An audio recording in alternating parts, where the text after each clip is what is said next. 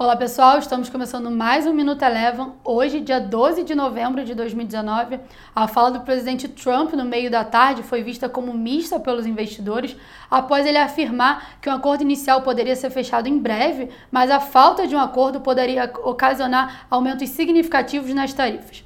Com isso, a S&P 500, que na máxima do dia chegou a ser cotado a 3.100 pontos, acabou encerrando com uma valorização de 0,14%.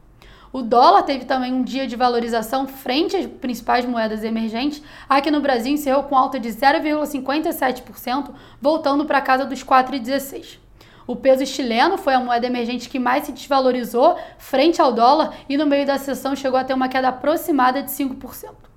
Já o Ibovespa teve um dia negativo e encerrou com queda de 1,49% em meio ao impacto da política na América Latina, com a crise na Bolívia e com a convocação da greve geral no Chile e também repercutindo os resultados do terceiro trimestre aqui no Brasil, que se encerram na próxima quinta-feira. O Minuto Eleven de hoje fica por aqui. Se você quiser ter acesso a mais conteúdos como esse, inscreva-se em nosso site www.elevafinancial.com e siga a Eleven também nas redes sociais. Eu sou a Jéssica Feitosa e eu te espero no próximo Minuto Eleven.